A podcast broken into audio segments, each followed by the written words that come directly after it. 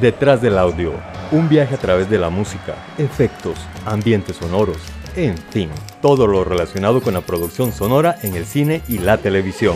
Detrás del audio. Quítese. Es un detrás de cámara, pero de audio.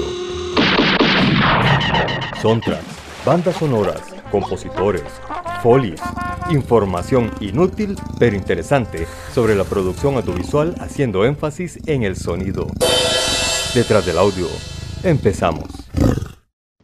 Entonces, ya estamos grabando. Ya se Mire. acabó. ¿Cuánto tiene esto de máximo de grabar? Es para saber cuánto tiempo tenemos con nuestros oyentes. No tengo idea. No tengo la menor idea. Entonces en este momento debería entrar a la careta. Quítese. Exactamente. Un programa, bla, bla, bla, bla, bla, bla, bla, no sé qué, tendría que entrar- Exacto, exacto. Entraría a escucha. Antes de eso había entrado a escucha. Estás harto de las conversaciones, de los programas y no sé qué, ese también. Entonces, imaginen que ya todo eso ya pasó. Y estamos en este momento ya entrando en materia. Ey, ¿y no y no poner música a fondo. ¿Cómo funciona este Skype? O sea, nótese desde queridos oyentes que estamos en. Este, Eh, habría que ponerlo desde, desde un celular o desde una tablet, algo así, porque no hay como, lo que yo sepa, si pongo YouTube, por ejemplo, o, o mi lista o, o lo que sea desde la comp, creo que Skype no lo registra. Hay que ponerlo desde una unidad externa para que el audio entre por el micrófono de, de cada quien. ¿Ves? Pero recuerda que también tenemos problemas con, bueno, el- el- la ventaja es que siempre nos mantenemos hablando paja, entonces Sí. no se va a reconocer la canción, porque el problema es que no podemos usar más de 4 o 5 segundos de, de las canciones porque Exacto. nos cierran el programa por, por derechos. Oh, ya lo saben, oyentes, ¿Ves? pero eso no hay música. Como, eso es básicamente como decir, como una forma de respeto al público, no tenemos que irse grabado. ¿Ok?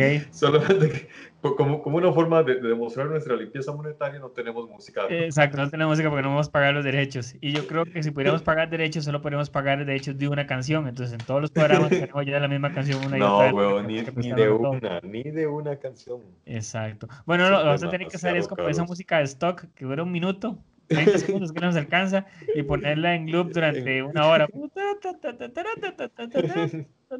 No, no, pero vieras que, que hay canciones de, de stock que duran como una hora. Entonces, ¿En serio? Sí, pero son muy repetitivas. Eh, sí, no lo puedo creer. Exacto. son, son, son unas versiones ahí en YouTube, más que todo en YouTube sí hay muchas piezas así. Cuando Sí. uno las compra en una librería sí son máximo de un minuto, creo, no, como de do- dos, tres minutos. Pues, Ya están aprendiendo al menos todos ustedes que nos están oyendo. Ya pueden meterse a comprar canciones de una hora, un minuto, 30 segundos, etcétera. Bueno, aquí les voy a poner que, que, que pongo de fondo, a ver. Este. Música de algo que- película. una película, eh, una música que sea súper irreconocible porque nadie se va a poder buscar como, oh, ese es el track 78 de Soul", ¿sabes? Porque vamos a ver, la gente no es así, o sea. Entonces, algo que sea fácil para que eh, la ley no nos persiga tan rápido y nos dé chance de. Ah, música folclórica guanacasteca. Ok, para el tema, claro, exactamente, como ven el tema. Este, viendo mientras este Alex pone la música, yo voy a saludar a todos y así les gustaba muy contentos de estar aquí después de tres meses de, de aislamiento, de estar encerrados. Sí. Después dimos cuenta que había una pandemia. Eso fue No, y, y seguimos Bueno, encerrados todavía. No, Sí. básicamente seguimos encerrados, entonces nada más que encontramos otra forma de salir, que es a través de la internet. Ahora les vamos a hacer una confesión. La forma en que estamos grabando este audio en este momento es un poco improvisada porque tenemos que admitir que todavía no hemos logrado descifrar verdaderamente Sí, me- me- proceso. Mixer, Mixer nos ha comido. Exacto, Mixer nos está ganando la batalla. Ya lleva, ya nos ha ganado dos veces, va a cero ganando. Pero entonces hoy estamos tratando esto de ponernos el día y, y- y- Los Y Estados Unidos iba pendiendo la, la, la batalla, la carrera espacial, como por Exacto. 5 a 0, y al final goleó. Al final Así fue- que tenemos la esperanza.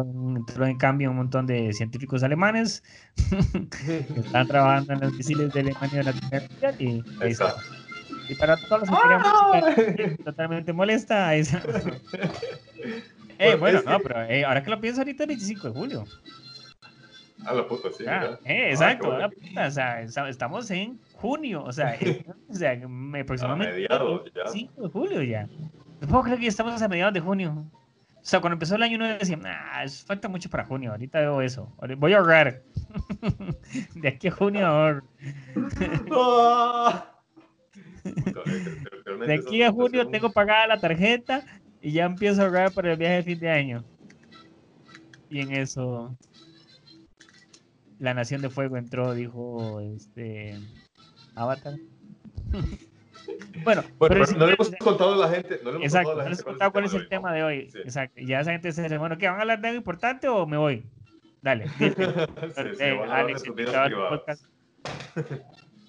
Este, ah, bueno, sí, buenas noches. Alexander Sosa de nuevo, el dictador de este podcast, acompañado por. Acompañado por. El charlatán del podcast. Exactamente. Bueno, hoy, eh, por sugerencia de Alejandro y mal interpretación mía, Exacto. vamos a hablar de, de cosas que para ver ahora durante la, o que hemos visto durante la pandemia Exacto. o la cuarentena, más bien, y que le recomendamos a la gente también verlas. Exacto, porque hemos tenido bastante tiempo. Entonces, Eh, Básicamente es que hemos estado viendo durante esta época de pandemia a nivel de series, de películas, este, todo lo que sea. En No, de cualquier una vez aclaro, en cualquier canal. aclaro, de una vez aclaro para el que está esperando, no hay recomendaciones de Pornhub, de XP, nada de eso. O sea, eso no Ay, hay. ma- Yo te traía una lista. No, señor. Así que el que estaba esperando eso no es en este episodio. No te Hay lo digo, no es en este, no es hay en este episodio. que- hay, hay una secuela, hab- hablando de, de- de cosas que Ajá. para ver durante la cuarentena, hay una secuela que me eché, no sé si la conoces, Las colegialas crecen. Ajá, ¿y qué? ¿Cómo se llama la secuela? Las colegialas crecen. Hay de la 1 a la 9. Y, y tienen spin-off como Kinky Family. ¡Wow! Exacto, increíble, ¿verdad? Justo lo que dije que no íbamos a hablar. Este, excelente, Alex, por cagarte en todo lo que acabo de decir. Está bien. Qué dicha que no hemos perdido las No, pero, costumbres. pe- pe- pero no- no, es que me quedé clavado con lo del tema de, de- de- de las películas porno, entonces seguí investigando. Claro, exacto. Porque siempre hay material. Bueno, no te creas. Honestamente, tengo que admitir que vi un par de documentales relacionados con el porno. Así que, Yo, yo vi, o estuve viendo uno en Netflix a ver, que ¿cuál se viste vos? llama Cuando se acaba el porno. Ah, eso fue el que vi yo también, cuando el porno se Ajá. acaba. Sí, Sí, sí. ese. Exacto, Ese, qué ese. casualidad, qué casualidad. No, pero exacto, es muy interesante. O sea, si quieren, Alex, coméntale la premisa. Es que de, de, de hecho es eso, que uno va pasando ahí ícono por ícono, ¿verdad? A ver, a ver qué, qué veía interesante. Y en Y eso de, me... me- todo, de todo lo que hay en Netflix, digo que le pareció No, interesante. no. fue- No, obviamente muchas cosas interesantes. De hecho, he visto varios tipos de documentales durante esta, eh, esta época, además de, de ese. Pero es que me llamó la atención porque era la vida de, los, de, de las actrices y los actores después de, de, que, de que pasa su boom, de que dejan de ser actores, qué pasa con ellos. Y de ahí, me- sinceramente, me dio morbo, pe- pero de Sí. otro tipo de morbo, ¿verdad? De conocer la vida privada de, de estas personas. Exacto, ese es este Alex está probando el carro ahí atrás, él tiene una pista. una pista, pues, eh, Sí, es que ando, ando- ando manejando mi Porsche. No, exacto. es que yo, yo vivo frente a una calle principal y bueno, entenderán que aquí, por dicho, con la pandemia, con la cuarentena no hay tanto ruido, pero aquí ocasionalmente siempre pasan buses, eh, motos, camiones. Aquí- ojo, aquí en mi casa oigo hasta los aviones, imagínate. Ah. Que yo, yo Ah. vivo cerca del aeropuerto, entonces cuando pasan, cuando pasan aquí, aquí los oigo. Este, Pero ah, no, de- de- del documental me parece interesantísimo cuando decís eso de la vida de ellos que, o sea, de verdad que en, en cierta forma es un, un estigma para muchos de ellos, Sí. sobre todo para las actrices. Es- eso te iba a decir, eso te iba a decir, precisamente. Quienes están más estigmatizadas y marginadas son las mujeres, porque Sí. los hombres no. No, no, y vos los ves tranquilos y de todo, Sí. y no pasa nada, y Con su vida familiar ahí está. felizmente casados y de todo con la esposa y de todo. Sí, sí, sí. Pero ella sí, y, y entonces es muy interesante porque más de una comentaba, por ejemplo, que en algún momento había conseguido un trabajo muy bueno o tenía oportunidad de estudiar y básicamente le decía, no, es que ya sabemos quién sos, ya descubrimos, Ujú, entonces no te podemos tener aquí por cuestión de imagen y de todo. Incluso, no sé si te, te acuerdas que varias de ellas regresaron en cierta Sí. forma porno porque necesitaban ingresos o porque conocían en otro lado. Exactamente. Solamente la, hay una que, que de hecho hace tiempo había leído sobre ella, creo que es de apellido Leone, que al parecer es una chica sumamente inteligente, que es una genio, el cerebro de- le hicieron un test de, de IQ y es una genio. Ella toca piano, habla no sé cuántos No, ella idiomas. toca todo. Sí, O sea, está- o sea, Bueno, al- al- el- el- bueno, es música y al, al Ujú. parecer prodigiosa desde muy pequeña, siempre fue buena con, con- tocando el instrumento, diversos de ellos. Este, es muy buena con las lenguas también, sabe muchos idiomas. Y, y le hicieron un examen de, de intelecto y al parecer sí ella, ella tiene un altísimo porcentaje de, de inteligencia. Un IQ grande, Creo sí. sí, exactamente. Ujú. Y ella, ella sí ahorró. porque Exacto. Es inteligente y se ahorró, se hizo una finca y todo, pero, ella- pero ella, ella está consciente de que, de hecho, ella vive aislada de todo el mundo, porque ella no. ella va de compras y todo el mundo la señala, todo el mundo la ve. Sí, y más ahora que con la época del internet, porque es algo muy interesante, ¿verdad? Muchas de las actrices y todo que estábamos hablando en su momento, irónicamente, eran de los ochentas, eh, Sí, donde incluso todavía no había mucha internet, pero es interesante cómo de pronto, es, es que hay que dejarse varas para que no vean que todo el mundo ve porno. O sea, como alguien dice, me retiré una porno y de pronto en algún supermercado, en algún lugar, alguien, el Sí. papá de alguien, el hermano de alguien me ve Sí. y me reconoce. O sea, sí, sí, sí, exacto. o sea, Y te piden una foto o algo así y ya. Exactamente. todo. exactamente. Bueno, Bueno, es- ese fue un documental que vimos. ¿Qué otra cosa? ¿Qué otro documental vistes? Eh, estoy, estoy viendo una serie de documentales muy buenos que se llama Historia Nivel 1, History Le- Level 1. Está muy Ajá, bueno. ajá. Son, son cortos, ma, están buenísimos porque son cortos. Por lo regular, un- los documentales largos tienden a aburrir, ¿verdad? Estos son Sí. como de 20, 30 minutos. Y son como muy puntuales y temas, sus temas son buenísimos. Vi el de la comida, lo del de la mentira de la comida, el del plástico, que si es un milagro o una maldición. Ma, el, de, Ajá, y el del y- y- plástico, y- ma, te lo recomiendo a todo el mundo ver el del plástico. Ok. ¿ves? Porque resulta ser de que, desgraciada para nuestra, para nuestra miseria, nuestra desgracia, dependemos totalmente de él. O sea, sí, sí. No es como Ya no le podemos nuestro quitar ya. mundo está, ya no, ma, no se puede. Lo que hay que hacer es aprender a deshacerlo. Y ya, ya, hay, ya hay, ahí en el documental presentan a varios científicos que están trabajando con enzima de plástico natural, que nada más y nada menos que Henry Ford probó y Henry Ford construyó un carro con plástico natural. Y en eso llegó la Segunda Guerra Mundial, se fueron por lo barato, que era el plástico este sintético, y de ahí la cagaron. Dejaron a un lado el experimento de, de Henry Ford, se fueron por lo más barato. Ahí el gran boom fue con los televisores, que de repente los televisores eran un aparato de lujo. Al ser construidos de plástico, boom, corrieron por todos los Estados Unidos. Creo que llegaron a venderse semanalmente, ¿cuánto era? 100 mil televisores a la semana, era, no me acuerdo. Pero no es exagerada. Y entonces de ahí el plástico se apoderó de todo y actualmente están en todo. Hay diferentes, yo no sabía, hay diferentes tipos de plásticos. Hay unos que son volátiles y otros no tanto. Entonces, el- los trajes de protección de los bomberos, por ejemplo, son de plástico. No son inflamables.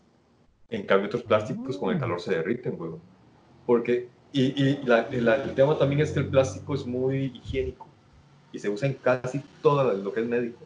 Los implementos médicos, los implantes médicos, porque es muy higiénico, entonces es- muy limpio, por eso se utiliza tanto y de ahí no, no, no se puede simplemente botar. Lo que hay que hacer es agarrar el plástico que ya está, ver cómo lo, Ujú. lo convertimos en algo útil y comenzar a probar Ajá. esos otros plásticos naturales, que son a base, el, de, el carro de Henry Ford era a base de aceite. Y, y si hay opciones, ya, si, si, si ahí están saliendo. Sí, sí, de cosas. de hecho, mira qué curioso, esto no está en ningún documental, esto lo sé porque eh, tengo un sobrino que está muy metido con el tema de pymes aquí en Costa Rica. Y él eh, conoció a un señor, un científico de la Universidad Nacional, que ya tiene una empresa que agarra el plástico y lo convierte en combustible. Todos los plásticos que uno encuentre, el señor los recoge y los convierte en combustible. Pero eh, no se puede utilizar para nada ese combustible, hay que refinarlo. Lástima que en Costa Rica no tenemos una refinadora nacional de petróleo, ¿verdad? O de combustibles, para poder refinar ese combustible que ¿Cómo? hace. Tenemos una refinería que no refina, ¿decís vos? Sí, Lástima que, que a nadie se le ha ocurrido crear una refinería aquí en Costa Rica que, que trabaje. El, el trabajo de este señor ha tenido tanto éxito que ya en dos países en Europa le, le compraron la patente y están creando una fábrica, dos fábricas allá en Europa, basados en, lo que, en el conocimiento de él. Money, money. Digo, sí, que interesante. Sí, que imagina- No, pues, imagínate, bueno. Ahorita en este momento que no hay plata, uno dice, si el, si el país hiciera algo con, el- con, ese, con ese conocimiento, con ese montón de plástico, lo convertimos en combustible, lo refinamos. una, sí, sí, una. Ay, ¿qui- ¿Quieren plata? Ahí hay plata. Pero es interesante, ¿verdad? Cómo ves cómo, por ejemplo, diferentes gentes o empresas se adaptan rápidamente a producir cosas por la necesidad o el momento, ¿verdad? O sea, Sí, no sé, que de pronto cuántas empresas cambiaron sus plantas para poder adaptarse a crear series respiradores, por ejemplo. Sí, sacaron respiradores. O sea, es como... Y, y, y mascarillas. Hay empresas que, sí, hay una empresa, ¿no? ¿qué era lo que hacían? Ah, una, estas, eh, una agencia de turismo, para no despedir a sus empleados, compraron máquinas de coser y se pusieron a, a coser mascarillas. Y de eso vive ahorita la empresa. Adaptarse, adaptarse. Se adaptaron, y eso de adaptarse, sí. o sea, es que me recuerda eh, también otra cosa que vi en, esa, también fue en Netflix y unos documentales que vi eran unos que se llaman Asian Street Food. Este, son, creo que son como 8 o 9, sí, tuve mucho tiempo. Este, eh, igual media hora cada uno, son cortos, que básicamente eh, darle seguimiento a la comida callejera eh, en Asia, en diferentes países, porque es muy interesante cómo a nivel cultural la comida ahí callejera es muy, muy, muy importante. Porque por el tipo de ritmo de vida que lleva esa gente, que es muy frenético a veces, por el tiempo que tienen y todo, mucha de esa gente ni siquiera tiene cocinas en la casa. eh, Ya sea porque las casas son muy pequeñas o porque no tienen tiempo de cocinar. Entonces, para ellos, la cultura de comer en la calle es muy importante porque literalmente para Sí, muchos claro. es donde comen. Sí, sí, sí. Entonces, este, son documentales que te llevan por Indonesia, por China, Mm. Japón, este, Vietnam. Entonces, lo que hacen es que siguen a personas específicas que tienen un puestito de comidas, pero aparte de que vos conoces las historias de ellos, que son súper interesantes las historias de ellos, ¿verdad? O Ajá. sea, te das cuenta que cada persona le ha costado estar ahí y a su manera le han pulseado lo que estamos hablando ahorita, ¿verdad? De que cuando tienes que cambiar las cosas, adaptarte, lo haces. Y no hay mejor ejemplo de resiliencia y, y de adaptarse que esas personas. Entonces es muy interesante, ¿verdad? Por ejemplo, tenés el caso, aunque ese es un platillo que tal vez no me motivaba mucho a probar, pero en China, en Taiwán, perdón, en Taiwán era este, el negocio familiar de una gente que vende eh, sopas de cabeza de pescado Ajá. que son particularmente súper populares, súper, súper, súper populares. Entonces, les pongo, por ejemplo, este, en el caso de que la chica, ella, pues es un negocio familiar, que la familia ha tenido como durante 100 años, ¿verdad? Como que todo el mundo sigue la tradición y ella decía, no, yo quiero hacer otras cosas, se fue a estudiar turismo, ella vive como en, no vive en Taiwán en el centro, sino como en las afueras, y entonces, para ella se fue a estudiar a Taiwán, a la ciudad. Este, no sé, se llama, ¿cómo se llama? Taipei, ¿es Taipei? O sea, no quiero decir algo que no sé. Entonces, este, bueno, se fue a la capital. Este, y se graduó de turismo y todo, y ella feliz y estando bien. Y en esos papás le dijeron, no, necesitamos que nos venga a ayudar al negocio porque no podemos solo. Entonces ella tomó la decisión, se devolvió al negocio. Y estando en el negocio, ella viene con visión universitaria, ella dice, no, yo quiero cambiar cosas aquí, quiero adaptar, quiero mejorar, quiero que podamos poner un servicio online, esto express y no sé qué. Y los papás eran, no, no, no, no queremos. Y entonces ya para ella fue muy difícil porque los papás no dejan hacerle hacer nada. Entonces ya lo que, lo que ya empezó a hacer fue que cada vez que los papás se iban de vacaciones, ella implementaba un cambio. Cuando los papás venían de vacaciones, hay algo nuevo. Entonces ya los papás era traumático porque no se quieren de vacaciones porque ellos cambiaban, pero pero ella, ella fue así, o sea, ella fue así, este, este, cambiando, cambiando las cosas cada vez que los papás no estaban. Entonces ya el negocio pegó muchísimo, ya tiene sucursales y de todo, y es súper, súper popular. Pero te das cuenta entonces de muchas cosas, lo que es la cultura de la gente a nivel de trabajo, eh, los, gustos y las partes culinarias, que es interesante los platos. Hay un montón de platos deliciosos que uno dice, Dios mío, necesito probar eso. Este, y la historia detrás de esos platos, ¿verdad? ¿De dónde vienen? Entonces es muy, muy, muy bonito. Me parece que es muy interesante. Te lo recomiendo mucho. Asian, Asian, Asian, perdón, Asian Street Food en Netflix. Ok, eso lo voy a buscar también. Entonces, para verlo. Sí. Hay, hay un montón de, de documentales de comida, me he dado cuenta ahí en Netflix, pero un montón. Sí. ¿no? Vi, vi- sí, vi uno que era sobre. eh, eh, es sobre los Andes. Sobre, Ujú. sobre los Andes, no, es sobre cocineros de diferentes zo- zonas de Sudamérica, pero el que vi precisamente fue un cocinero en, en los Andes. Y se meten mucho en eso. o sea, además de que hablan de la comida y hacen unas tomas lindísimas. Puta, eh, las tomas son tan buenas que la comida se ve espectacular y yo hasta babea con, con ver esas cosas. Pero también se meten, eh, indagan mucho en la, en la vida de, de la persona, que son humanos comunes y corrientes. En realidad, no, no, no son grandes estrellas. Y sí me he dado cuenta que hay, hay varios tipos de, de documentales de ese tipo ahí en, Netflix. Sí. No sé si en las demás plataformas habrá, yo tanto, yo creo que no. Creo que Eh, No, de- ¿verdad? Tanto no, por eso yo no, no, en en otras no he visto, pero No, no, no. Eh, no, porque por ejemplo que he visto también, este, bueno, a nivel ah, documento. Dale, dale. Yo vi, yo vi uno que se llama What the Health. ¿Y de qué es? Ese es sobre el- la salud alimentaria también. Pero ese sí es para que a uno se le desacomoden las ideas totalmente. Todo, el asunto es que se le agarra a uno to- todos los mitos que tenemos sobre la comida y le da vuelta.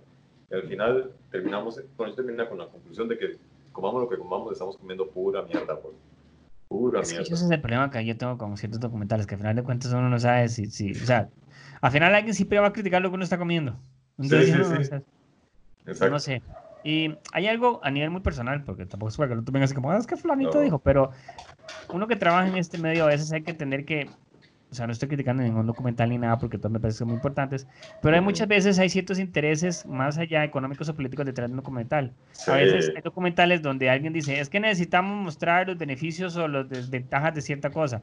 Es un documental financiado por la asociación. Sí, sí, sí, sí, sí. Entonces, digamos, de- de- la persona que te dice que es malo comer pollo está Ajá. patrocinada por la Federación de Carnes de no sé dónde. O sea, Sí, sí, sí. De, de hecho, ese documental, eso es lo, lo que me gustó, que también se mete en eso. Y, por ejemplo, él, él eh, cuestiona a varias eh, empresas o organizaciones, más bien, de salud en Estados Unidos. Por ejemplo, la, la la Organización de Diabéticos de no sé qué. Él dice, Ujú. ok, aquí, aquí está todo lo que esta eh, organización dice que un diabético puede comer, pero, y menciona, y él indaga en todos los alimentos, en todo el, el menú que ellos plantean y dicen, pero vean todos estos alimentos, estos alimentos no los debería comer un diabético. Ujú. Entonces, el maestro fue a investigar quiénes dan dinero para esas organizaciones, entre comillas, de salud. claro. Y precisamente hay grandes corporaciones de carne principalmente.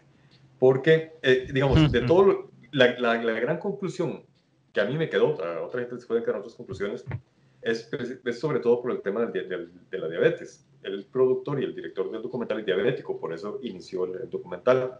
Ujú. El asunto es que el azúcar provoca menos problemas de diabetes que la, que la carne, que la carne roja. Y eso me llamó la atención y me puse a buscar y es cierto. Toda esta campaña que tenemos en contra del azúcar es una... es- o sea, no es que el azúcar sea buena, ¿verdad? Pero tampoco es tan mala como la pintan. La diabetes, aunque es un problema de azúcar en la sangre, no, no es un problema de azúcar, es un problema de las enzimas que no procesan el azúcar. Y esas enzimas, quienes dañan esas enzimas, precisamente son todas estas grasas eh, polisaturadas y no sé qué mierdas, y el consumo excesivo de carne roja. Mi papá es una persona ya mayor, tiene una enfermedad que no sé qué diantres púrpura que se llama, que, lo que esa enfermedad lo que provoca es que el mismo organismo destruye las plaquetas del ser humano. El mismo organismo se ataca a sí mismo. Entonces la persona de repente se, se quedan sin ninguna plaqueta y con una gripe se mueren. La verdad es que lo primero que le quitaron fue la carne roja. Y el Uf. médico le explicó eso. Le dijo, vea, el tema es que la carne roja bloquea un montón de enzimas. Entonces mi tata, que toda la vida comió carne, huevón, ha tenido que volcarse, sí o sí, al, al vegetarianismo.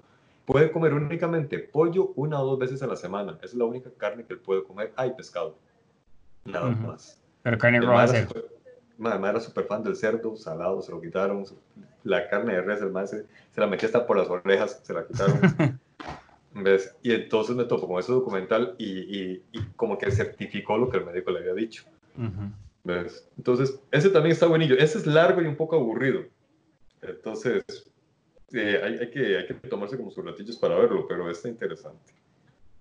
Muy bien. Eh, de ahí, otra cosa que vi, ya la, la cuarta temporada de Rick and Morty, pero llevo como cuatro o cinco capítulos. Uy, cierto. ¿Qué te ha Mae. parecido? ¿Qué te ha parecido? Decime. Ah, me gustaron más, las- esta no está mala, está rara. Está más Exacto, está exacto, más creo que está. pero no está mala.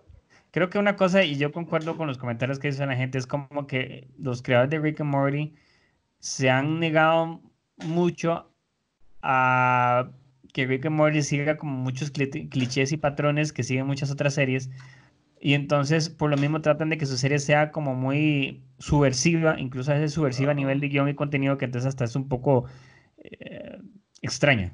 Sí, extraña, eh, extraña, digamos. Hay un par de capítulos, digamos, el del tren, de la historia, el del tren del guion, digámoslo así, de construcción de una Sí. historia, que es un capítulo que ustedes lo pueden ver, el que los- todas las personas que quieran crear y escribir un guion es como el, el, el capítulo para ver porque se explica básicamente cuál es el recorrido que hace uno a nivel creativo para escribir un guion, Ajá. pero al mismo tiempo es eso, o sea, es como... Es algo muy específico. como Es algo muy específico. No todo el mundo, sí. Ta- también, a mí el que me quedó grabado en la mente es el, de, el, el del baño, del excusado de, Sí. de Rick. Ay, Es completamente absurdo, pero es bueno el capítulo, pero es completamente absurdo. Pero Exacto. Sí, es que es parte de, de, de ese mundo. No me gustó que tenga los bits de censura. Sí, ¿verdad que sí? Eso Casi sí. no. Me- me- porque las, las demás temporadas no, no, no, no había censura, no entiendo por qué en esta sí, seguramente, sí, no sé. Y también vi que eh, esta gente, ¿quién es? Warner Brothers, los que tienen ahora una, un segmento de caricaturas para adultos. Y ahí tienen a Rick and Morty también. Bueno, pero es que está difícil, ¿verdad? Porque ahora estaba viendo que una cosa que le están criticando mucho, por ejemplo, a Disney en su página de contenido es que Disney, pues, ¿verdad? Está haciendo fiesta con los contenidos y quitando y cambiando cosas porque hey, todo tiene que ser políticamente correcto, ¿verdad? Y, y Sí, no sí, ofender y nada. Entonces, eh, se está pasando un poquito la raya, ¿verdad? Es decir, mm, de- creo que algo ahí de que habían editado ciertas cosas de Miyazaki, de, de las películas de Studio Ghibli, y eh, tuvieron muchos problemas con ¿En eso. porque- serio? Mm. ¿Tanto así? Sí, eh, sí, exactamente. Yo que vi, este, veamos, vi, eh, bueno, en Amazon Prime hay una serie que se llama Upload, ¿verdad? Ajá. Que Upload es básicamente la premisa es, bueno, no sé si alguna vez vieron Black Mirror, hay un capítulo de Black Mirror, es que no es un- eh, hay un capítulo de Black Mirror donde la premisa es que cuando vos te morís te, te suben como a un servidor, tu conciencia, digámoslo así. Ah, Eh, sí. este, básicamente Upload es la premisa, es esa premisa pero como una comedia. Entonces es una mezcla entre ese capítulo de Black Mirror y The Good Place, ¿verdad? Que es como el... Entonces es como este lugar absurdo, ¿verdad? Donde vos como usuario te suben y entonces ya te mueres, pero estás ahí, pero de son servicios que tienes que pagar todos los días para desbloquear cosas o... es- ¿Qué es vaina? es súper divertido, es súper divertido, es muy entretenida porque verdaderamente es eso, es este... Y vos igual, como estás ahí, puedes tener contacto con la gente, con tu familia, que todos están vivos, porque vos simplemente estás una entidad que está jugando en la red. Entonces vos puedes conectarte con todo el mundo y hablar y llamar por teléfono y de todo. Nada más que no existís físicamente. Pero entonces tú bien un hotel donde en el hotel vos este, tenés tu desayuno buffet de actividades todo el día, pero cosas que tenés que, de acuerdo a la, suscripción que tengas, así son los beneficios que tenés, ¿verdad? ¿Qué es esa clase de cielo, weón? Sí, sí, sí, se la recomiendo. Está bastante interesante la premisa. Se llama Upload, es en Amazon Prime. Sí, sí, Aquí ya, ya- ya lo puse en la lista para buscarlo. sí, para hacerle copia de seguridad. Sí, sí, sí. Vi, vi una película, bueno, de hecho vi dos películas de este, del director coreano que acaba de ganar el Oscar con Parasite. Oh, muy bien, claro. Sí, ya, ya vi Parasite, mae, qué monstruosidad de película. Ujú. que es, eh, es, digamos, entiendo por qué ganó el Oscar. Realmente es un buen guion, son Sí. muy buenos personajes, todo está muy bien. La película no, no me terminó de agradar, pero sí siento que se merecía el Oscar. Realmente la película es, es perfecta en todo, Ujú. en sus puntos de giro, en los cambios de los personajes, en el final tarantinesco ahí extraño, o sea, está muy bien. Y, y en ese, incluso hasta en ese final, que para mí es un final triste, que me gusta que sea un final triste. Para otros es un final esperanzador, para mí no. Para los que no, no la han visto, búsquenla y la ven. Exacto, Y, y comenten cada, quien interpreta, sí, cada quien interpreta. Exacto, denle un chance al quiera. principio porque eh, denle un chancito porque la forma en que comienza y de todo, o sea, no es lo que Sí. vos pensás, va a tener una serie de twists que tienes que estar atento porque Sí, sí, sí. twists, y después sí, es loquísimo.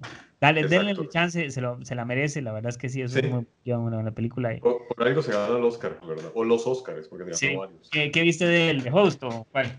Eh, no, vi Oya. Oya, ah, Sí.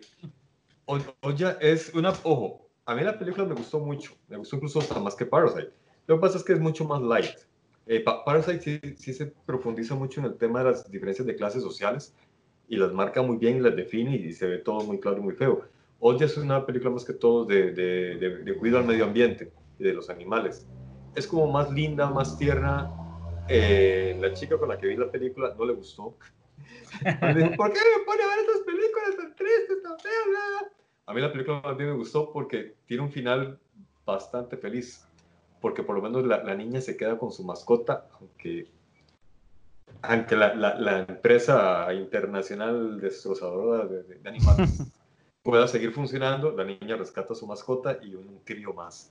Entonces sí tiene como un final feliz. Me, me gustó la, la forma como definen también. Yo creo que esa es una gran virtud de ese director. cómo define cada uno de, de, sus sectores de personajes. Digamos, en Parasite uno ve las clases bajas que viven en el subsuelo, en las clases altas en la opulencia, sí, sí, literalmente, y eso lo refleja así. En esta, por ejemplo, sale los que reflejan las transnacionales, que no le importan los sentimientos de nada ni de nadie, que son ambiciosos y, van por lo que van, incluso si tienen que pasar encima por su propia familia. Eh, por otro lado, el pueblo normal, como uno, que tiene su, su mascota y genera cierto cariño por los animales, y uno intenta protegerlos, pero también uno intenta de sobrevivir. Y el otro sector son estos fanáticos eh, protectores de, animales que si bien es cierto, hay que proteger los animales, además que se pasan de la raya. En la película sale un personaje, que, hay un personaje que, que, se está muriendo, realmente el maje se está muriendo porque no come nada. Y dicen, pero es que come algo, no, porque es que tienes que comer por lo menos plantas. No, es que las plantas también sufren y les echan herbicidas, entonces también es un daño al cuerpo. El maje quiere vivir del aire, huevón. Entonces, desgraciadamente hay gente muy fanática y la película los presenta y les hace una buena crítica también a ellos. Eh, también refleja esa, esa extraña, digamos, entiendo que sea así por una cuestión evolutiva, pero también entiendo que deberíamos ir cambiando por una cuestión evolutiva. Cómo los padres hacen su voluntad sobre sus hijos solo porque sí. Entonces, e, eso también lo vi en la película y me gustó que, que se criticara porque mucha playada del papá también de, hacia la niña y hacia su mascota. Exacto, al final de cuentas es los papás que quieren vivir la vida a través de sus hijos. Exacto, sí, los papás que quieren vivir la vida través de sus hijos, que es algo, seguramente, si, llegamos a ser papás, vos y yo algún día, cada uno por su lado. Exacto, exacto. No, no, no, como Ricky Martin y el novio. Imagino que nos podría llegar a pasar también yo voy a desear que si yo llego a tener hijo o hija, no desearía que se hicieran productores. ¿Por qué? ¿Por qué eres así? ¿Por qué haces eso? ¿Por, qué saliste a mí? No, no. Eh, yo, otra cosa que vi, este, vi esta serie em, con Jim Carrey que se llama Kidding. Este, es producida y dirigida por Michelle Gondry, entonces es la segunda colaboración de Michelle Gondry y Jim Carrey después de Eternal Sunshine of the Spotless Mind. Em, la premisa es este Jim Carrey es como decir un personaje que tiene un programa de televisión para niños, como decir un Barney. Él se llama Jeff Pickles, entonces Jeff Pickles es como este personaje que habla con puppets y de todo, y es un personaje súper querido, súper querido. Este, pero él, a nivel personal, en ese momento la premisa es que él está pasando por una época no muy agradable, se está divorciando, este, uno eh, tenía gemelos, uno de los gemelos murió en un accidente de tránsito del cual él se siente culpable, este, entonces está como, mm, ya sabes, ¿verdad? Como jalando mucha culpa. La esposa se divorció, pues estaba viendo a otra persona, otro esposo, digo, otro doctor, porque es un doctor ella también, entonces colega. El trabajo, pues ahí va, le están presionando para hacer cambios en el programa. Entonces, obviamente suena como muy sin gracia, pero es que es una comedia oscura. Entonces, con Jim Carrey, lo que pasa es que son ¿Cómo, ¿Cómo ha ido cambiando la personalidad de Jim Carrey? Y, eso te iba a decir, exactamente, eso es algo que te iba a decir, eh, iba a hacer ese comentario exactamente que decís, porque se refleja mucho en la serie y sobre todo en, en, en, las dos temporadas, que, porque hay dos temporadas hasta el momento. Y yo siento a nivel personal que me gustó más la primera temporada que la segunda por lo mismo, porque en la primera temporada te da un, un aire como de como esas películas donde el personaje uno siente que va acumulando muchas cosas, muchas cosas, al final va a explotar. Como esa película de Michael Douglas de Falling Down, ¿verdad? Que él es este personaje de oficina que va aguantando cosas, al final se vuelve loco y... Eh, cosas que pasan así. Entonces dice, bueno, y uno ve donde va el, asunto que el tipo va a explotar en algún momento. Y no va a ser algo bueno, porque la forma en que está creando todo, ¿verdad? Y, pasan cosas al final de la temporada que dice, ya, sí, sí, eso es. O sea, obvio que eso es lo que iba a pasar. Listo. Entonces uno queda en ese pico para la segunda temporada y la segunda temporada, yo no sé si fue por lo mismo. Jim Carrey llegó un momento y dijo, no, mis personajes se están volviendo muy dark, yo estoy muy loco, yo no quiero volver a ser un personaje así, yo no puedo seguir haciendo eso, puro como Kikas, ¿verdad? Que es demasiado violento. Eh, yo no puedo hacer nada con eso, entonces él dijo, no, necesitamos hacer algo diferente. Y entonces la segunda temporada, aunque sí es interesante y es de entretenida, tiene un aire un poco más light. Y entonces incluso el personaje el, el, el, ese pico, ese conflicto que él tenía, lo resuelven en los primeros 5 o 10 minutos de la temporada y la temporada se centra en él y los personajes que están alrededor. Es otra cosa totalmente diferente. Y es como, eh, eh, ¿what? Sí, qué raro. Entonces, es buena, pero no te cumple la promesa que te venía creando en la primera temporada. O sea, la pueden ver, vean, es interesante que la vean porque además hay unos capítulos técnicamente hermosos a nivel de creatividad porque son Michelle Gondry. Michelle Gondry tiene esta maña de crear cosas como con cartones, con, ¿verdad? Como con muñequitos y hacer esas cosas animadas que son súper entretenidas. Y entonces, y como es un programa para niños, tiene mucha imaginación en ese lado. Entonces, este... Ah, qué chido. Está muy bien hecha, este, pero sí, solo tal vez ese sin sabor de boca que me deja que siento que alguien en algún lado, alguna llamada telefónica, alguien dijo, no, necesitamos avisar esto, porque no el camino hacia dónde va y no vamos a poner a Jim Carrey como loco psicópata, entonces más bien que sea como una persona que ya entendió. Que de por sí ya, ya medio está loco. Eh, eh, eh, es que por eso, porque ya todo el mundo sabe la fama que tenía Jim Carrey hace unos momentos, que se estaba volviendo loco. Sí. Todo, todo respeto del mundo, si alguien conoce a Jim Carrey que me disculpe, pero verá. Pero esa es la fama que se sí. Esa es la fama que se estaba haciendo. Y, y se notaba. Sí, sí. Su apariencia ha cambiado, su actitud, todo, todo. Y de hecho, Max con esta situación con, con la esposa, ¿verdad? Que ha sido toda una trama de novela horrible. Exacto. A ver. ¿Qué más? ¿Qué más han visto? A ver, ¿qué otra cosa vi? Déjame repasar, porque ahorita no me acuerdo. Este, ah, bueno, comencé a ver. Bueno, primero, ahí entre ratos y ratos descubrí, pero no, no, no, no en estas plataformas nuevas de, de, streaming, sino en canales de televisión, la serie de Mentalist. Vi varios capítulos. Obviamente, como pasamos tanto rato encerrados y a veces con poco trabajo, he visto The Mentalist, varios capítulos de, de toda la CSI y he descubierto, ya vi la fórmula de este más. Tienen una fórmula todas estas series, ¿verdad? Pero la fórmula incluso se cumple hasta en, los, en, la descripción física de los personajes. Se parecen bastante los personajes de una serie a la otra. Ajá. Siempre, sí, siempre el líder, siempre obviamente es el mayor, el que tiene la mirada de, de intelectual, el que habla menos, eh, acompañado de un policía de un mismo rango o superior, pero muy amigos, y siempre es gordito, es pelón, eh, siempre hay una rubia que también es como la mano derecha del más inteligente, tienen un latino, el más joven es el más grande, pero es el más guapo y es el más bombeta. Entonces ya es como una fórmula que tienen todas, todas estas series. Y algo que me parece súper desagradable en todas ellas es que siempre que terminan, cuando encuentran al malo, el malo termina contando todo el plan. Dice, ah, sí, yo hice esto, esto y esto por esto, esto y esto. Y no, madre. Cuando, cuando alguien en la vida real pues, se, se ponen esas actitudes. De Eso hecho, no pasa. sí, jamás. Es más, y también en los ratos de ocio, que por dicha descubrí que están pasando en, no, en ¿cómo se llama? Hay un canal de, de fábulas, pero es Cartoon Network, es otro. Ah, en Tuncas. Están pasando Pinky y Cerebro. Y yo siempre fui fan de Pinky y Cerebro. Y después de Pinky y Cerebro, a, todo, de lunes a viernes a las 7 y media de la mañana. Y después de Pinky y Cerebro pasan Scooby-Doo y un día me quedé viendo un capítulo de Scooby-Doo, y era la misma fórmula al final. Siempre le quitaban la máscara al malo. Ah, oh, malditos muchachos, yo estaba haciendo esto y esto y esto para poder robarme aquello, pero aparecieron ustedes. Ma, lo sí, muchachos. sí, es lo mismo que hacen en las series policíacas de ahora, güey. Es exactamente igual. Hice una regresión mental de, de las series de, de policíacas de los ochentas, de Hunter, Starkey Hodge y los mismos magníficos y toda esa vaina y también prácticamente al final todo el mundo se sentaba a conversar de, del plan que habían resuelto y siempre, siempre hay alguien que se cuenta un chiste y todos se ríen.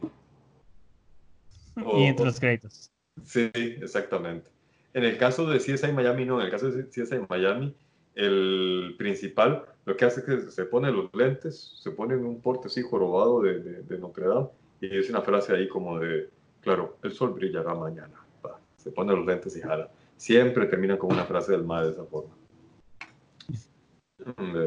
Y eh, comencé, comencé, a ver una serie que se llama Fuerza Espacial. Esa está, está ah, entretenida. Sí, esa está entretenida, está, rara. solo llevo un capítulo, un capítulo y, y, me gustó el primer capítulo. Me gustó por los actores que aparecen. Imagino que más adelante se va a poner mejor. Sí. sí, sí, yo te iba a decir, y casualmente, casualmente porque yo ya la terminé. Ah, sí, sí, entonces Es- sí, tengo la impresión que se va a poner mejor. hay, hay- exacto, porque básicamente es eso, ¿verdad? La carrera espacial otra vez y entonces eh, eh, todas las cosas que pueden pasar en una carrera espacial y, y Steve Carell es este, Sí. Y él es uno de los guionistas también. Sí, Creo no, no, y con solo tener a John Malkovich ahí también es, ¿verdad? Que, Y, y sale también este, el, hay un comediante británico, creo. Eh, creo que sí, no me acuerdo cómo se llama. Que tiene un programa, ay, creo que es en HBO, de, de, de esos, de, a los, al estilo late night. ah, Su madre- ay, no, perdón, estoy confundido. No, no, no es en esa. Es en una que se llama Community. Ajá, En Community, do- donde sale este, este británico, no, no es en Fuerza Espacial. Fuerza Espacial es- con este maje con, con Carrell. Y también estoy viendo el método eh, Kominsky, pero e- e- ese es como un humor para ma- gente adulta, no es un humor para gente joven. Porque ya, ya- son temas de, de, de edad, ya son eh, más de la próstata, que tiene problemas con la próstata, el otro más ya está viejo. De hecho, me acordé de, hay un poema de Mario Benedetti que dice que, que a uno, regularmente a uno no, no, no le preocupa la muerte, porque siempre, cuando, antes de los 40, siempre es la muerte de otros. Se, se- se muere aquel, se muere un fulano de por allá, otro fulano de por allá, pero después de los 40 se empieza a morir gente cercana a uno. Exacto, es como... entonces- Ah, no, sigue, sigue. Bueno, y entonces eh, esa serie sobre eso, porque uno de los personajes se le muere la esposa, es un señor ya muy mayor, se le muere la esposa, y entonces la serie va so- sobre cómo dos amigos de la tercera edad eh, viven esa nueva etapa. Entonces que creo que es un humor más para adultos, yo creo que la gente, los millennials no creo que, que, que la disfruten. Pues es que eso me recuerda, es, um, creo que es en An- Any Given Sunday, esta, la de Al Pacino, que es un entrenador de fútbol americano. Él, Ajá. este, En peli. un momento cuando está dando el discurso al final, en el último discurso antes del partido, él decía eso, dice, el discurso es súper bueno, lo pueden ver, Ajá. en esta parte, y en un momento él dice, llegas a un momento a la edad donde la vida empieza, deja de darte cosas y empieza a quitarte. Oh, Y es- me parece exactamente el punto, ¿verdad? O sea, llegas a esa edad donde ya no tenés, sino que ya no te dan, sino que te quitan. Y esos son personas, salud, ¿verdad? Sí. Y sabes que vi una, una serie, Ale. puta, no me acuerdo cómo se llama. Ya, ya, ¿cómo era? Bueno, estoy viendo una que se llama eh, el plan- La Tierra de Noches. Es buenísimo, pero esos son- también son documentales de la naturaleza. Pero hay una serie donde sale esta chica que interpreta a Rose en, en la serie esta de Dos Hombres y Medio. Sale ella y sale el mae que interpreta a Frodo. Ajá. Ay. Mae, es buenísima la puta serie. Es solamente una temporada, pero es una locura. Es como algo de, de- algo de esta puta vida o, o estoy cansada de esta puta vida. Algo así. Ah, sí, sí, sí, sí. Ay, sí, ese es en Netflix, ¿verdad? Sí, de Netflix, o qué putas con este. ti- Tiene un título súper llamativo y es muy buena. Y tiene que ver con, con, con esto, con el desmadre social de cómo intentamos ayudarnos unos a otros y otros más bien nos damos la espalda. Y eh, es que es raro porque la serie intenta ser como. Empieza como una serie familiar, pero aparecen unos asesinatos bien feos, bien, bien, bien, bien fuertes. Y entonces no se nota que no es una, una serie familiar y tiene un humor muy negro, también sumamente oscuro. Ay, ¿cómo se llama? Sí, sí. Este. Ahora que sí, eso me acuerdo una película también, también que vi, que hablando de Frodo, me acuerdo, bueno, no Frodo, pero sino también el otro Harry Potter, este, Daniel Radcliffe, una película de él, este, una que se llama Guns Akimbo. Ajá. Guns Akimbo, básicamente la premisa es que ahí, este, eh, hay un juego en línea que el que todo el mundo puede jugar y apostar y ver y todo el mundo sigue, donde personas se, se matan entre ellos, ¿verdad? Es como, ¿verdad? Tenés este, los mejores eh, luchadores y son con armas y se pasan buscando y se casan entre ellos y quién es el mejor. Este, entonces, en una discusión en un chat de este mm, chavalo Radcliffe, él es como un troll que le encanta molestar a todo el mundo con todos los comentarios y se mete a trollear en esos videos de esas peleas. Y este, le responden y le dicen, no siga molestando porque sabemos dónde vive. Él dice que no importa, entonces él se queda dormido y mientras está dormido llegan los tipos del juego y básicamente lo reclutan en el juego. Entonces, cuando él se despierta, este, después de que lo drogaron, él tiene literalmente taladradas en las manos, o sea, pegadas a las manos, dos pistolas con cierta cantidad de balas cada una. Entonces y le mandan al mejor guerrero, digamos así, al mejor cazador para que tenga que luchar contra él. Entonces es divertísimo. Es, es bastante rápida, es vertiginosa la película, es bastante interesante y es, es como un humor negro sobre este tipo que la nada tiene que sobrevivir porque todo el mundo lo quiere matar. Ajá. Se llama Gonzakimbo. Te la recomiendo, Daniel Radcliffe. Y si no me equivoco, creo que es inspirada en un. basada en un. en un. este. en un hecho real. Ah, ahora, es que, exacto, sí. ahora que sí, está basada en, está basada en. vi una película un día de estos que se llama. Eh, no, neozelandesa, de hecho. Perdón, es interesante. Eh, nada más, paréntesis. Y la, la cazadora principal es Samara Weaving. Samara Weaving es muy interesante porque, aparte que es hermosísima, este, yo la, la empezado a ver hace tiempo, es súper talentosa ella. Pero Samara Weaving es muy interesante porque Samara Weaving es la sobrina del agente Smith, de Hugo Weaving. Ah, qué chiva. Ahora sí, dale, perdón. Va, bueno, una película que se llama Dios, yo y Osama Bin Laden. Se llama así, yo, Dios y Osama Bin Laden. La verdad, la verdad es que, ¿qué, quieres oír? Primero, lo, chistoso o lo real, que es más chistoso que, lo, que, que, la fantasía.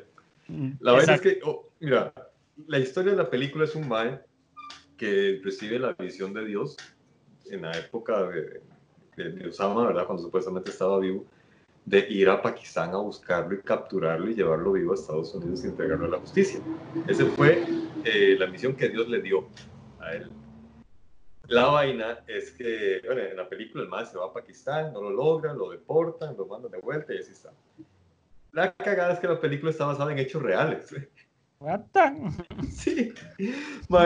un mae en Estados Unidos se le apareció Dios de alguna forma y le dijo, ya que el ejército no lo ha podido capturar, le encomiendo la misión a usted. Vaya a Pakistán y traiga de vuelta a Osama para que sea juzgado. Wow. Y, el maestro fue a Pakistán. Y lo encontraron deambulando por las montañas, abandonado el mae. Tiene, el mae tiene que estarse practicando un, tratamiento médico todas las semanas. El maestro estaba muriendo porque una diálisis es creo que lo que tiene que estarse haciendo una locura de historia, tanto la historia real como la película. La película no es, muy, no es 100% fiel a la historia real. Le metieron un montón de, de chiste y de paja, ¿verdad? Obviamente. Pero sí está basada en hechos reales. De hecho, al final de la película viene una entrevistas, extractos de entrevistas al, al señor, este, al, que, al que se fue a Pakistán, mae. ¿En serio? sí. Mae, el mae, mae se compró un parapente, huevón, para ir a Pakistán volando. Ah, ahí está la ¿verdad? Madre de mente, madre de mente. Eh, y tras eso en Pakistán dice que fumó hachís, dice que fumó toneladas de hachís. Va a estar completamente mal de la cabeza. Eh, la serie que te digo es eh, Ya no me siento a gusto en este mundo. Ah. Es con Elijah Wood y con Melanie Linkey. Vale, es muy bueno. Eh, al final también tiene, tiene un, momento tarantinesco también de, de, un montón de sangre y muertes ahí extrañas. Mientras una temporada, o sea, ya la, la, serie comienza y termina, o sea, ¿ya en esa temporada termina o, Sí, no, no, eso termina. Ya se cerró el círculo. Empezó y se cerró el círculo. No, no, yo no veo por dónde hacer la segunda temporada. Yo creo que fue planeada para hacer una temporada y nada más. Mm. todo, todo el, el conflicto que empezó en el primer capítulo se resolvió en el último. Entonces, ya tendrían que inventarse otra historia y no creo que sea, que sea lo mejor. Eh, ah, no sé si ya viste la segunda temporada de. ¿Cómo era que se llamaba? Fucking World. ¿Cómo se llama esta película? The End of the Fucking World. así. The End of the Fucking World, exactamente. No sé si has visto la primera y la segunda temporada. No, lo que estaba viendo ahorita es este la última temporada de 13 Reasons Why ¿Y de nuestro querido amigo. Eh, no sé, o sea, es decir, Yo me la vez- primera. yo creo que tal vez es como te hace sabor de boca que también no era necesaria, eso es todo. Como que, como que ya más, ya muchas historias se había contado y es como, ah, ah, ah, ahí está. Yo vi la primera, la segunda la empecé a ver, pero no, no, no me cautivó tanto. Sí, para mí la primera estuvo muy bien, obviamente, la segunda Sí. le pasó un poco, estuvo floja, la tercera levantó, pero esta cuarta mm, Mm, ya. Sigo pensando que no era como necesaria a nivel personal, obviamente. Sí, sí, seguramente a nivel de, de, de- de billetes para Netflix, sí. Porque Claro. la serie le, le- le ha traído bastante, bastante plata. Sí. Dineros, dineros, el dinero es hablas. Sí, sí. Hay una película, hay una, perdón, película, una serie que quiero ver, que es Afterlife, no sé si la has visto vos. Ah, esa es con este Ricky, Ricky Gervais. Sí, Vi la premisa, pero todavía no la he visto. Me parece, me llama la atención más de que si es con el humor de este tipo, ¿verdad? sí. Sí, sí, exactamente, exactamente, como es de tan como es tan simpático y agradable. Exacto. Como no se le, no se le charming. cagó a nadie, no se le cagó a nadie en los Oscars. Exacto. Como es un amor totalmente. Oh. Sí, es, es, es- qué excelente ese discurso me parece tan bueno, la verdad. Porque es algo muy interesante, ¿verdad? Como este, una cosa que, que los artículos, bueno, no sé, he visto un par de artículos también, digamos, que hay uno que hablaba de cómo esta pandemia en sí, en cierta forma, primero está matando el negocio de los influencers. O sea, los Sí. influencers ya están como desapareciendo en el sentido que dejan de ser efectivos en este momento porque no tienen, o sea, No tienen utilidad alguna. no tienen utilidad alguna. Y aunque tratan de hacerse relevantes, como no son personas capacitadas o con experiencia, no tienen una habilidad para hacerse relevantes de una forma Sí. sensata. Sí, sí, sí. Entonces se hacen relevantes por las razones equivocadas, buscando todavía cómo conseguir likes. No sé si viste, por ejemplo, hace poco unos eh, discusión, un pleito con una gente que agarraron unos eh, como dos, tres influencers cada quien por su lado durante los este, todas las protestas que protestas que había en Estados Unidos y las manifestaciones y todos los saqueos y un Ajá. montón de gente que nada más salía posando detrás de la, como, como la manifestación al fondo, pero no era que estaban participando, sino que nada más llegan, se bajan del carro, le No dice la jodas. fotógrafo, tómeme la foto aquí, y entonces hay gente que las está grabando con el video, entonces hay gente que ve que la muchacha se baja del carro, se para donde está la manifestación, le toman la foto y se va y se monta en el carro. Hubo otra que pasó hace poquito, que fue una chica, que la, la grabaron obviamente la chica donde estaba tomando la foto, eh, que le pide la herramienta a un- uno de los dueños de un local que está cerrando el local para que no se lo, no se lo saquen con tablas y la muchacha entonces le pide el taladro y todo como para hacer que está trabajando. Le toman la foto, le vuelve el taladro y se monta en el Mercedes y se va. ¿ah? Hija de su. lo peor es que tú ya metí todos los han traqueado, ya les ha llovido un montón, porque te, te das cuenta que, de nuevo, o sea, estás usando el, este, esta situación para una excusa para vos generar likes y seguidores y sentir identificación como si vos estuvieras básicamente, bueno, la redundancia, identificada con la causa, lo cual no es cierto. Entonces, por ese lado, y también aparte de eso, como muchos artistas o personas famosas, también les ha ayudado mucho porque mucha gente no tienen como esa, como diría Rich- Rich- Ricky Gervais, no viven en un mundo donde ellos entiendan, la no tienen la sensibilidad para entender lo que está pasando. Entonces, Sí. el tipo de posteos que tratan de hacer para tener contacto con la gente, más bien les es como en detrimento de ellos, ¿verdad? Como Ellen, De- Ellen DeGeneres, que le ha llovido, que dicen que es terrible persona, y entonces ahora todo el mundo le está lloviendo a Ellen, a, ¿cómo se llama? la ¿En serio? Sí, sí. Eh, fueron un montón de cosas con Ellen. Aparentemente, primero ella en una, en uno desde su casa, desde su mansión, su transmisión del programa de su mansión, ¿verdad? Que el primer problema que hubo fue que apenas empezó la transmisión del programa de ella, de Ellen, ella, al staff de ella no la buscó, no lo buscó para hacer la transmisión desde su casa, sino que contrató a gente externa y entonces el staff simplemente no sabía qué iba a pasar con ellos, los dejó en el aire. Este, Después un cómico se le ocurrió decir, bueno, un cómico decía, bueno, este, me han contado historias de que Ellen no es una buena persona, quiero que me cuentes unas anécdotas, y se le llenó el Twitter de anécdotas de gente hablando, o sea, de todas las cosas que ha hecho ella como persona.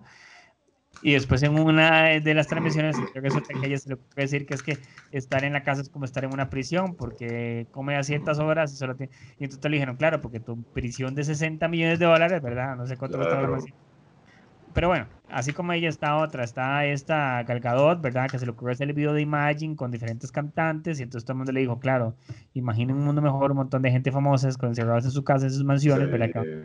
Entonces tal vez lo que se les critica es la falta de sensibilidad, ¿verdad? Tal vez tienen buenas intenciones, pero no tienen la sensibilidad. De nuevo, porque no están acostumbrados a situaciones como estas. Este, la actriz de, de Ant-Man, este, Evangeline Lilly, que ella, eh, que es la avispa, también tuvo un backlash empezando la, pandemia porque ella decía que ella no seguía las recomendaciones de nada de la cuarentena porque sentía que era una tontera. Que es, y entonces, claro, o sea, no tenía ni dos días de haber puesto eso y ya todo el mundo estaba diciendo que le iban a sacar de ant y que no sé, no sé cuánto. Tuvo que poner disculpas y no sabemos qué pasó. Pero ahí, eso te enseña que por eso entonces mucha gente se quedó calladito más bonito, ¿verdad? Y porque es lo más recomendable. Sí, pues exactamente. Yo, yo lo que vi fue una modelo australiana diciendo entre lágrimas, admitiendo que ella lo único que sabe hacer es tomarse fotos en posturas eróticas y que actualmente no tiene cómo ganar dinero, entonces pedía donación por, eso.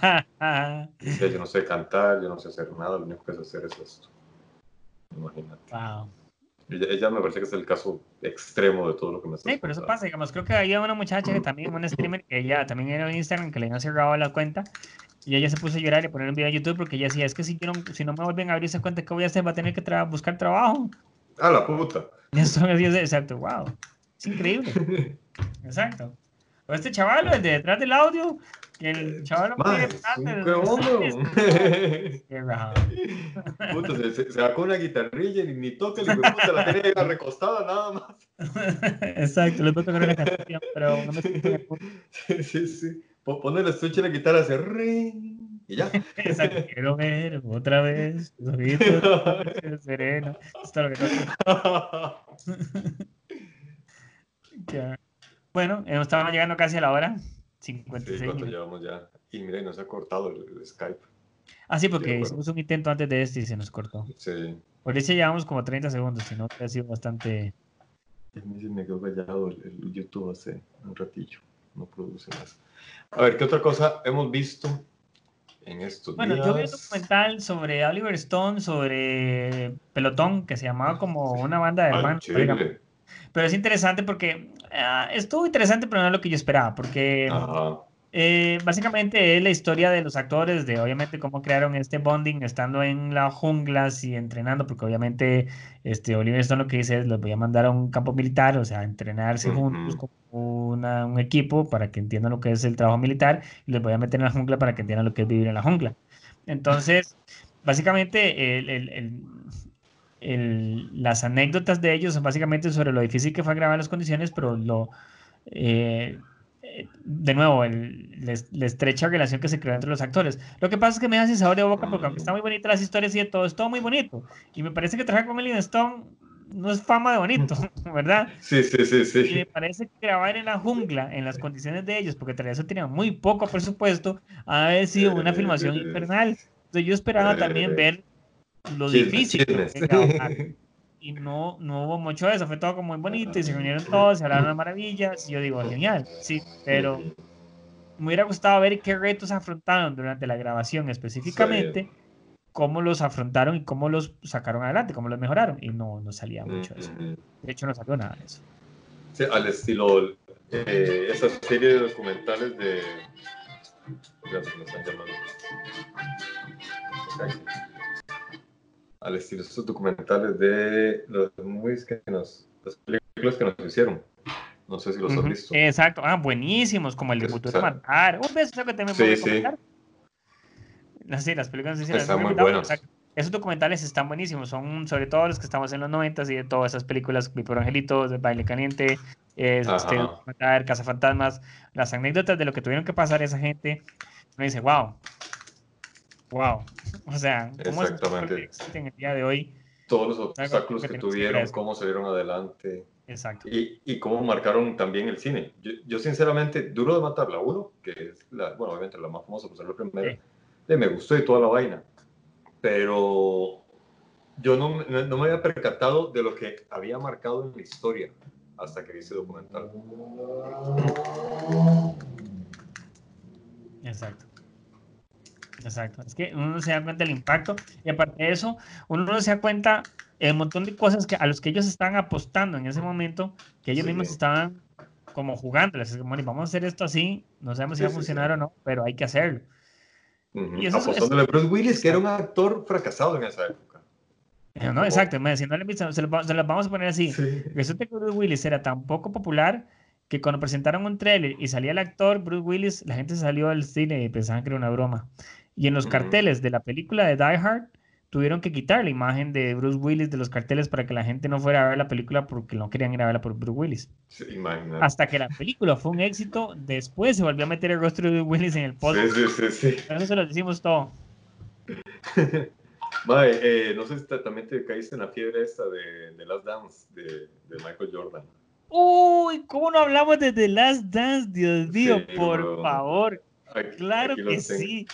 Claro que Otro sí. más, o- otro que mordió el polvo. Por supuesto, es impresionante, o sea, la verdad Sí. es que lo que pasa es que yo, yo, yo te soy sincero, digamos, yo no sé si decirlo no, pero yo creo que una, tuve la, la, la ventaja o la felicidad, o no sé cómo decirlo, el privilegio, digamos, de esa historia de vivirla en vivo en su momento. Yo creo que nosotros, eh, de nosotros estábamos en la época en la que todo eso pasó, yo estaba en el colegio y era súper metido con la NBA, entonces yo esa historia me la sabía de memoria, lo que es, bueno, no me la sabía de memoria, pues yo no sabía, pero sí me sabía toda la trama, los campeonatos, yo iba con Phoenix en el campeonato que perdieron contra los Bulls, me dolió mucho, no sé, pero, cayó.